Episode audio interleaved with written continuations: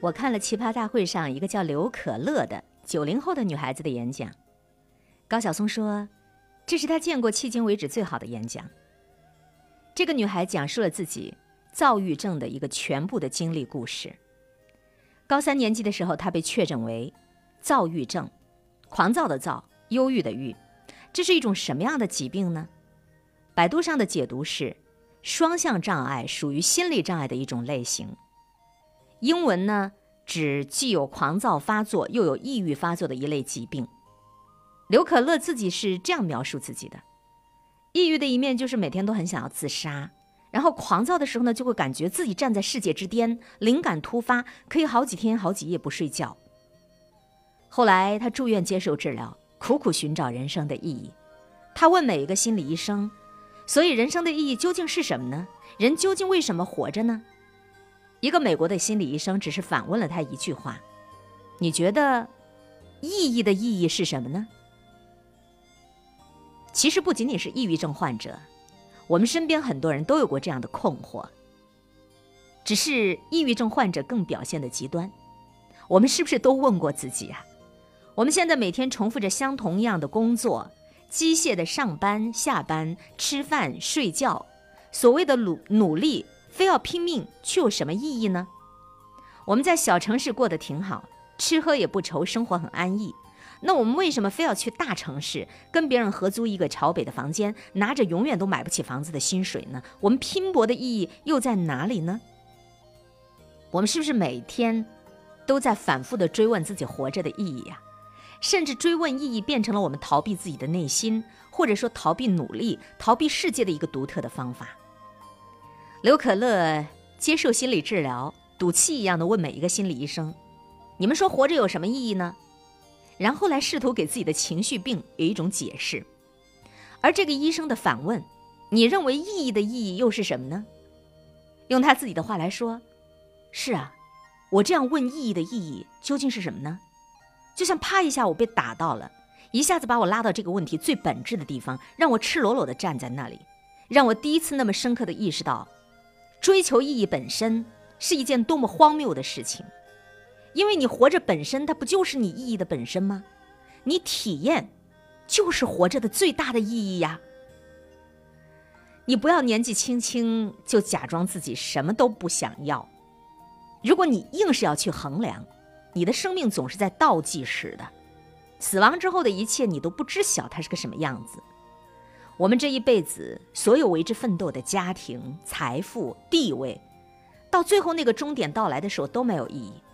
这个世界上的达官正要、富商、乞丐、主妇、学者，所有人最后的结局它都是一样的。所以我们就不需要用力生活了吗？当然需要啊。你要知道，活着本身它就是意义本身。你活着，你有呼吸，这就是有意义的事情。而体验，就是你活着最大的意义。经常有年轻人说：“我好迷茫啊，我不知道我想要做什么，未来的方向是什么？感觉奋斗的一切又怎么样呢？赚再多的钱，房子再大，自己不也只能睡那一张床吗？”那就像那个著名的故事。你说一个渔夫一辈子每天在海边打鱼看日出日落，跟一个商人忙碌了一辈子做自己的企业上市，经历了千辛万苦，最后也跟这个渔夫一样在同一个海边看日出日落，你觉得他们是一样的吗？他们眼睛里是同一片大海吗？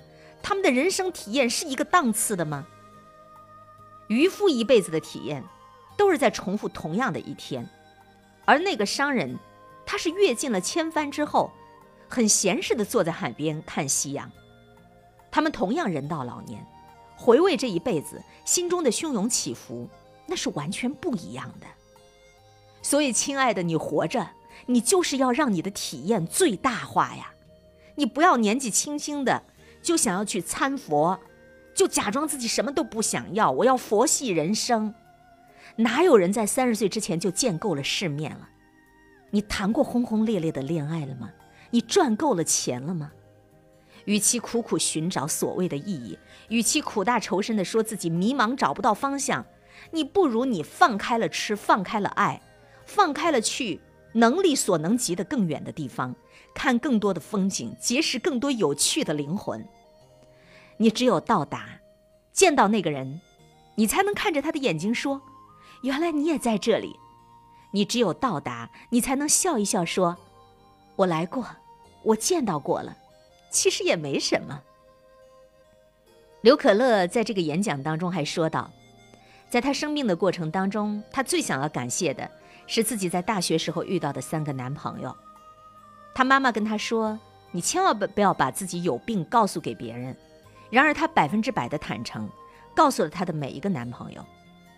他们并没有嫌弃他，并且神之巧合，如出一辙的跟他说：“哪怕以后你又一次感到绝望。”哪怕你放弃了自己，也不要放弃给别人一个帮助你的机会。哪怕你对所有人都感到绝望，哪怕那个时候我们俩已经分手了，你都请要答应我，你一定要告诉我，我会尽我的全力去帮助你。信任你有没有？你有没有信任你身边的人？信任的成本是最低的，你要相信，相信的力量。很多时候，我们对这个世界是充满了恶意的。我们怀疑自己身边的人，我们讨厌这糟糕的环境，其实根本就在于你自己，你不再相信别人了。我们不再相信努力会有回报，善意一定会回报善意。我们不再相信，哪怕我们身边最亲密的人，但是这种信任的缺失，伤害的其实就是我们自己呀。我们在一次又一次选择怀疑的时候，其实我们怀疑的就是我们自己。我们不相信我们自己的选择。我们选择的事业，我们选择的丈夫，我们选择的下一次，最终我们越来越怀疑的，其实就会是我们自己。关于相信，有一个故事特别打动我，分享给你听。他每一次看心理医生前，都会让他做一个测试，测试最后的两道题每次都是一样的。你觉得你有双向情感障碍吗？你觉得你需要治疗吗？三个选项分别是：第一，是的，我觉得我有。第二个选项可能吧，第三个选项不，我觉得我没有，我不需要治疗。直到有一次，他选择了最后一个按钮，不，我觉得我没有，我不需要治疗。医生看到了，医生就跟他说：“你知道我设计这道题的初衷是什么吗？我只是想要拷问你，你到底自己还在乎不在乎你自己对你自己的看法？某种程度上说。”躁郁症和任何一种社会贴在我们身上的标签一样，比如大龄未婚、工作狂、女强人。如果你接受了这种标签你恰恰就忽略了你自己对自己的看法，你自己对自己的心理暗示是一种多么强大的力量。社会说再多也好，给你贴上再多的标签也罢，只有你自己知道你究竟生活的是否安乐。你最应该相信的，其实就是你自己，谁也代替不了你的感受。医生也需要设计这样的问题，来弄清楚你究竟体验是什么样的。即使你被贴上了剩女、大龄未婚的标签儿，但也只有你自己知道，你其实有喜欢的事业，有三五个好朋友，住在你热爱的城市里，你的内心淡定而充盈。你要相信你自己的感受，你也要相信。这种相信的力量，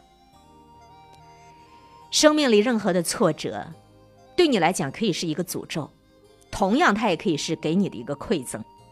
我印象特别深的就是这个女孩在演讲的最后，如果生命一切可以重来，她可以选择要不要得这个病，她还是会选择要。